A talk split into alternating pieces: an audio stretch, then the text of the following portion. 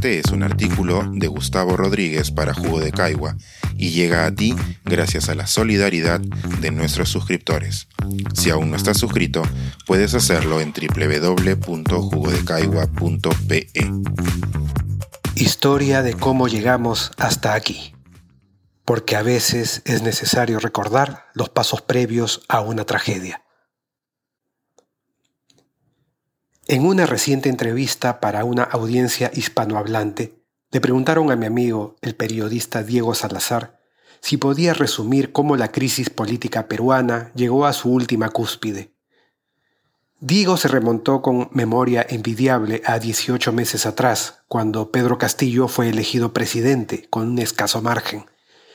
Mencionó las acusaciones de fraude, sin pruebas, que hizo el bando perdedor, la improvisación del flamante gobierno, que no pudo presentar un gabinete hasta después de la toma de mando, los posteriores intentos de vacancia de la oposición, las sospechas de corrupción en gente cercana al presidente, incluyendo a su propia familia, su gestión cada vez más errática y deficiente, y, finalmente, una tercera moción de vacancia que, en principio, parecía que tampoco iba a alcanzar los votos necesarios, pero que quizá al haber aparecido un testigo que sí dijo haberle entregado dinero al presidente, puso nervioso al mandatario y lo obligó a tomar la decisión de un golpe desesperado, asusado por un par de asesores que vivían en su burbuja.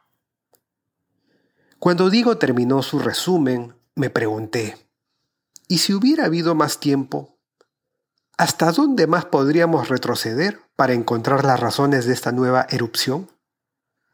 Soy yo quien ahora retrocede hasta las elecciones anteriores en 2016, aquellas donde también hubo un escaso margen a favor de Kuczynski, y fue Keiko Fujimori quien habló de fraude, tampoco sin pruebas.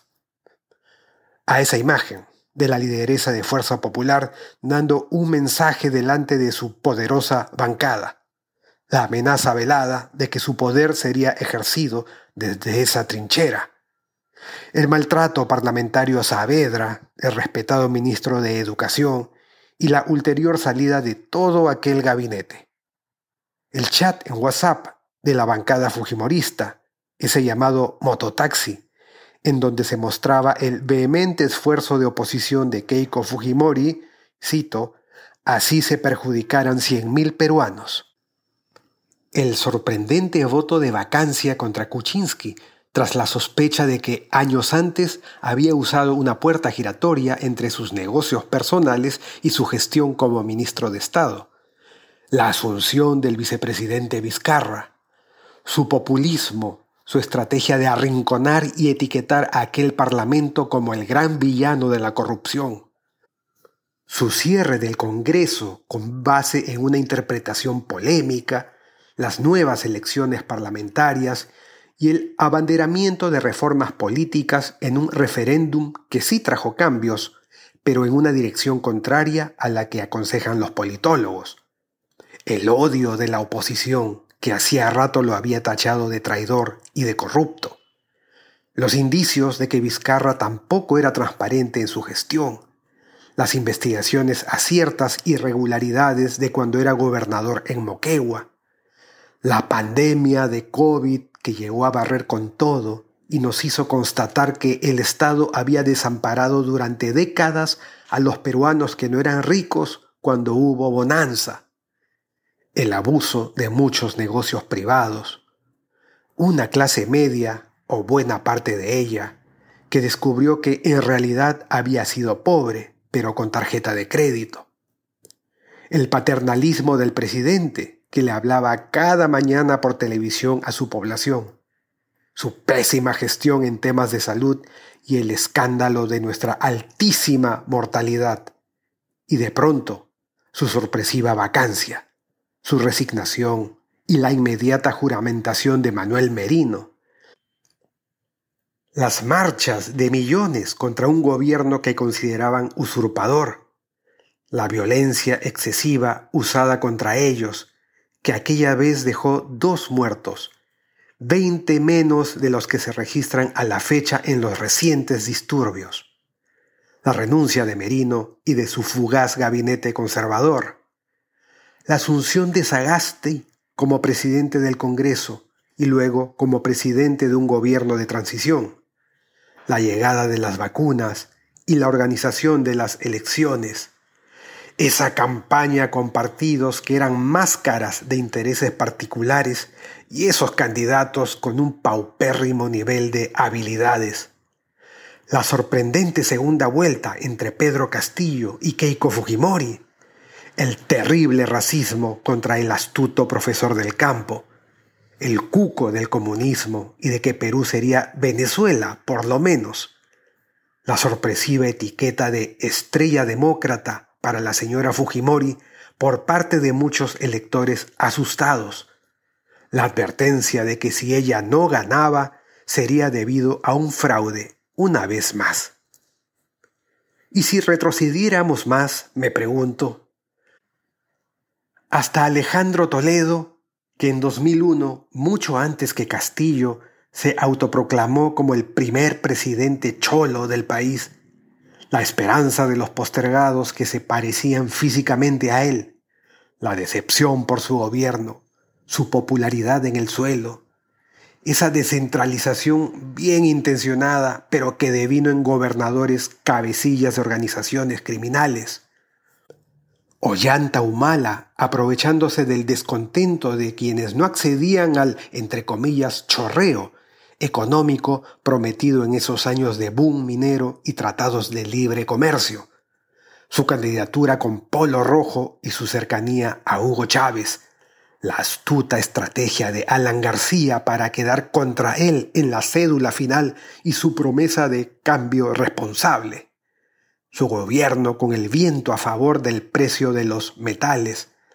Una China más compradora que nunca y un gabinete tecnócrata aplaudido por los empresarios de la prensa.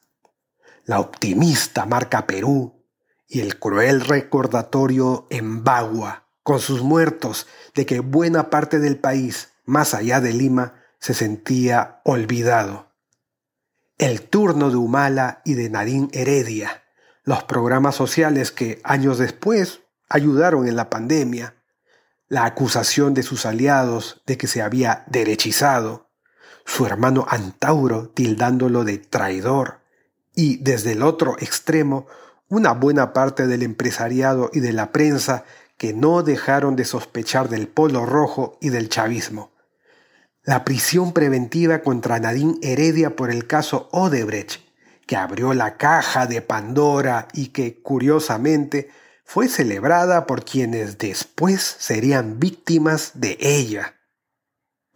Y si fuéramos más atrás aún, Fujimori cometiendo el autogolpe en 1992, nuestra gran recuperación económica, pero la gran debacle moral, las instituciones totalmente corrompidas, los medios comprados, los partidos políticos con tradición e ideario en cuidados intensivos, antes de ser los zombies que son hoy.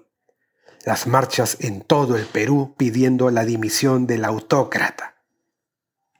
Y más atrás, un siglo XX signado por el autoritarismo y breves paréntesis democráticos.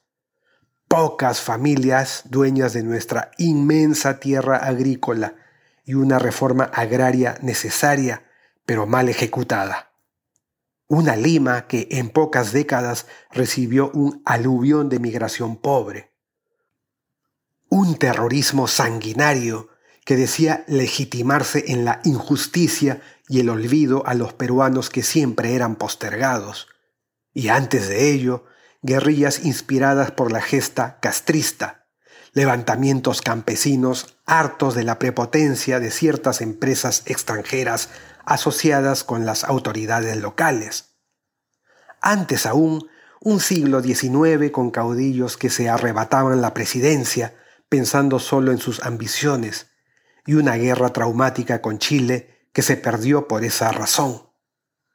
Una época guanera de prosperidad falaz, Basadre Dixit, en la que el dinero enriqueció a pocos y no se invirtió sabiamente en desarrollar servicios del Estado, tal como volvería a ocurrir 150 años después.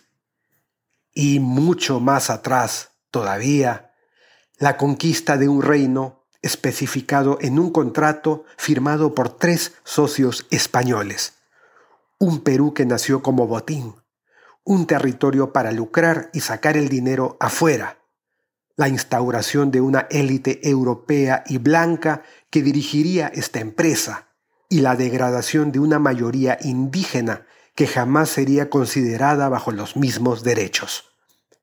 En otras palabras, y para resumir, la terrible y larga historia de que aquí hay peruanos que valen más que otros, de que producir recursos es más importante que producir igualdad, de que lo que importa es despreciar e imponerse al que piensa distinto, en lugar de sentarse a conversar sobre el bien común. Pensar, escribir, editar, grabar, coordinar, publicar y promover este y todos nuestros artículos en este podcast cuesta y nosotros los entregamos sin cobrar. Contribuye en www.jugodecaigua.pe barra suscríbete y de paso espía como suscriptor nuestras reuniones editoriales.